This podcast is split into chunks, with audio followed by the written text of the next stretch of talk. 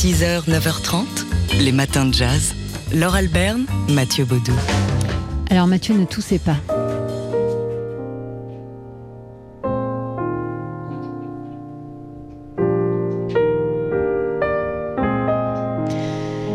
Ne toussez pas parce que c'est Keith Jarrett qui joue et on sait qu'il aime pas ça. Il Non, a, il a il voilà, une, réputation euh, de bougon quand il est sur scène. Effectivement, il aime pas qu'il y ait des bruits annexes. Euh, il il s'est expliqué largement là-dessus, mais Keith Jarrett s'est fait rare. Euh, depuis un petit moment, depuis 2018, et l'AVC qui, qui l'a frappé, le deuxième AVC qui l'a privé de l'usage de sa main gauche, mais on est très heureux parce qu'il a accordé une euh, assez longue interview au magazine américain Downbeat dans son numéro de mars, une interview qu'on a pu lire hier soir, fort tard, en avant-première. Et c'est le journaliste américain Michael Jackson, ça ne s'invente pas, qui s'est rendu chez Keith Jarrett. Une conversation qui peut au début n'avoir l'air de rien, avec des questions plus longues que les réponses du pianiste, des anecdotes qui viennent euh, au début surtout du journaliste, mais peu à peu, la complicité se crée. Alors ça commence comme ça, lunettes noires sur le nez, Keith Jarrett s'adresse au journaliste. Michael Jackson, donc, Do I rock or no? You're rocking, Matt.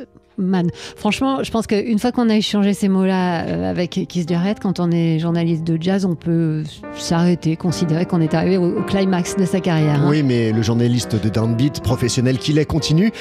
On, découvre donc euh, que Keith Jarrett euh, joue de tous les instruments. On le redécouvre, saxophone soprano, trompette, que lorsqu'il faisait des jams avec Jack de Jonette, ils inversaient les instruments et il prenait la batterie. Il ne s'est jamais considéré, dit-il, comme un compositeur, mais comme un improvisateur, même s'il a écrit la musique. Mais là, alors qu'il ne joue plus que de la main droite, il pense ne plus écrire du tout. Pour sauter d'une falaise, dit-il, il faut deux mains et deux pieds. Je n'utilise plus que la moitié du clavier et la moitié de mes capacités. Euh, parle, Jarrett parle euh, aussi euh, de ses pertes de la mémoire immédiate à la suite de son attaque, mais euh, particulièrement à corps. Ce jour-là, il chante pour prouver qu'il se souvient des paroles des chansons. Il dit même qu'il aurait pu gagner à N'oubliez pas les paroles.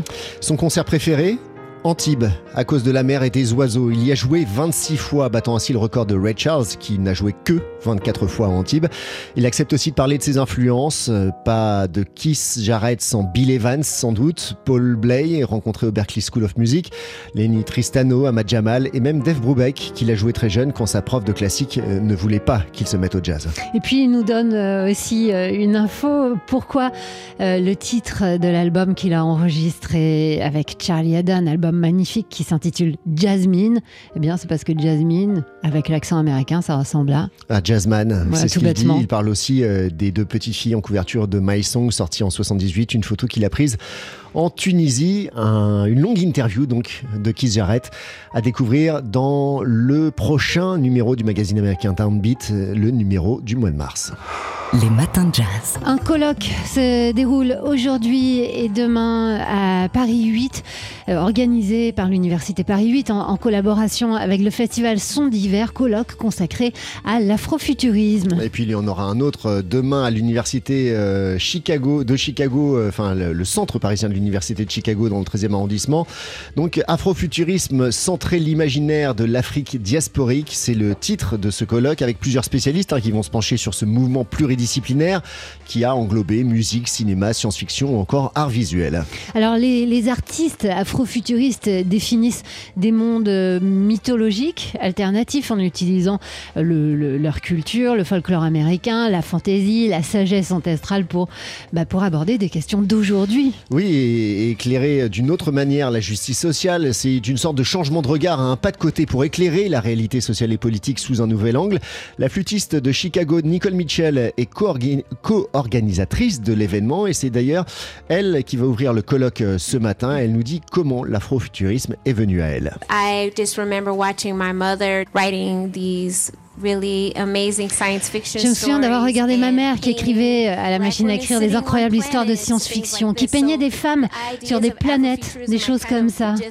Alors l'idée de l'afrofuturisme fait partie de mon éducation. Ma mère faisait partie de la génération des fondateurs de classes la started, the ACM. organization J'ai senti une sorte de connexion entre elle et so par exemple. Mais-. Elle n'avait pas rencontré ces personnes elle-même. Alors toute jeune, j'ai été attirée par eux dans ma as fascination pour sa créativité. Et own c'est devenu ma propre voie bridging the familiar with the de dresser un pont entre le familier et l'inconnu. La flûtiste de Chicago, Nicole Mitchell, qui co-organise donc euh, ce colloque consacré à l'afrofuturisme euh, aujourd'hui à l'Université Paris 8. Elle participera par ailleurs euh, ce soir à la Dynamo de Banlieue Bleue à Pantin, à un concert et un autre concert prévu demain à Fontenay-sous-Bois avec la poétesse et musicienne More Mother. Les matins de jazz. Les matins de jazz. De l'œil à l'oreille. Joie, nous sommes jeudi et nous accueillons comme chaque jeudi matin Fabien Simode du magazine d'Art L'œil. Répétition. Voilà un mot qui parle aux auditeurs de TSF Jazz. La répétition, c'est cette étape qui précède un concert et qui consiste pour les musiciens à préparer, on dit à répéter un morceau afin de s'exercer. Mais ce n'est pas seulement cela. La répétition en musique, cela désigne aussi la reprise d'une mélodie ou d'une marche harmonique au sein d'une même composition. Alors le titre le plus connu qui use de ce procédé, c'est bien entendu le Boléro de Maurice Ravel, morceau qui a été lui-même repris maintes fois euh, depuis sa création en 1928 et donc répété par d'autres musiciens comme Gilbert Bécaud et maintenant, mais Oh aussi non, Frank non. Zappa ou le trio du pianiste de jazz Jacques Cloussier. On appelle ça des reprises. C'est On avait- interdit. on avait dit que vous chantiez dit. plus à l'antenne. On avait dit on fait pas ça. Euh, La répétition, euh, Fabien, c'est aussi le titre d'un tableau peint en 1936. On va enfin entrer dans le vif du sujet par Marie Laurencin. Et oui, cette peinture représente un groupe de femmes réunies pour préparer, pour répéter donc un récital. L'une d'elles joue de la guitare, une autre tient un livret de chant, et tandis qu'une troisième femme esquisse un pas de danse. Mais la répétition ne se situe pas seulement dans le sujet de ce tableau, elle est également au centre de la méthode utilisée par la peintre Marie Laurencin. Si l'on regarde bien la peinture, on s'aperçoit qu'il ne s'agit pas d'un groupe de cinq femmes, mais d'une seule et même femme répétée cinq fois. Et ce n'est pas tout, puisque ce tableau reprend également la composition des Demoiselles d'Avignon, œuvre phare, vous le savez, de la modernité peinte 30 ans plus tôt par Picasso, d'où ce titre, La répétition. Alors, si vous nous en parlez, c'est parce que le tableau de Marie Laurencin a donné son titre à une exposition qui vient tout juste d'ouvrir au centre Pompidou-Metz. Et oui, une exposition sur la répétition dans l'art. Eh bien, voilà un sujet original, car contrairement à la musique, le mythe de la création artistique est fondé depuis deux siècles sur le concept de nouveauté et d'invention. Selon ce mythe, hein, colporté euh, largement, l'art serait une succession de ruptures et les musées seraient donc pleins de chefs-d'œuvre euh, un peu sortis de nulle part. Or, rien n'est moins vrai. L'exposition nous rappelle que les artistes, même les plus novateurs, hein, comme Simon Antai, Martin Tuman ou Victor Brauner, répètent leurs motifs, on dirait presque qu'ils font leur gamme. Parfois même, ils se répètent entre eux, comme le fait Marie Laurencin avec Picasso. Car oui, en peinture, répéter, ce n'est pas seulement copier, c'est aussi comme musique, comme en musique, créer, et c'est peut-être même la base de toute création. Euh, Fabien Simode, Voilà. voilà, du magazine d'art L'œil qu'on va garder avec nous, qu'on retrouvera dans un petit peu moins d'une demi-heure, parce qu'on trouve qu'il chante bien Gilbert Bécaud.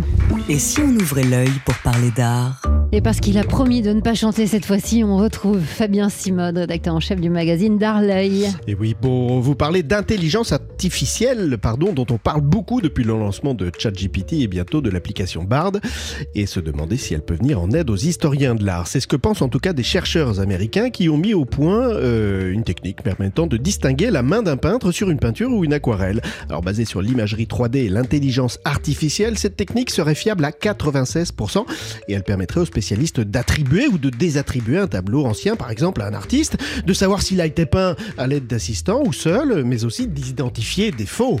Et d'ailleurs, l'intelligence artificielle aurait déjà permis d'identifier un tableau de Raphaël. Et oui, là, ce sont d'autres chercheurs, britanniques cette fois, qui ont utilisé une technologie de reconnaissance faciale pour identifier l'auteur d'un tableau connu sous le nom de Tondo de Bresci, ce tableau. Selon eux, il est très euh, probable que l'auteur de, de celui-ci soit le peintre de la Renaissance italienne, Raphaël, vous l'avez dit tout à l'heure. L'œuvre avait été acquise dans les années 1980 par un collectionneur anglais qui avait la conviction qu'il s'agissait d'un tableau du maître, ce que refusaient euh, depuis euh, de dire euh, ou d'affirmer, de confirmer les experts. Les chercheurs viennent donc de comparer ce tableau avec d'autres du peintre à l'aide d'un système de reconnaissance faciale par intelligence artificielle. Et selon eux, il y aurait 97% de chances que ce tableau, soit bien un vrai Raphaël.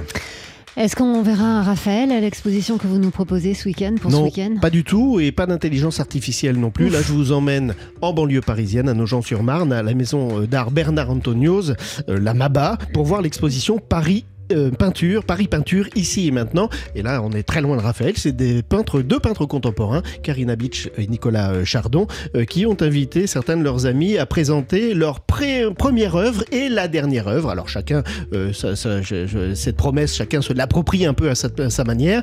C'est une petite exposition, une vingtaine d'œuvres à peu près, mais ça vous donne une, comment dire, une, une vision, un panorama, un petit panorama, mais intéressant quand même, de la création peinte aujourd'hui, loin du numérique. Et ça donne aussi euh, l'occasion d'aller se balader sur les bords de la Marne. C'était Fabien Simode qui n'a pas chanté. Et c'est une grande euh, Euh, réussite. non. Non, non, non, non, non. Je lui ferme son micro. Euh, qui n'a pas chanté. Donc, euh, Fabien Simode, rédacteur en chef du magazine D'Art l'œil. Et si on ouvrait l'œil pour parler d'art?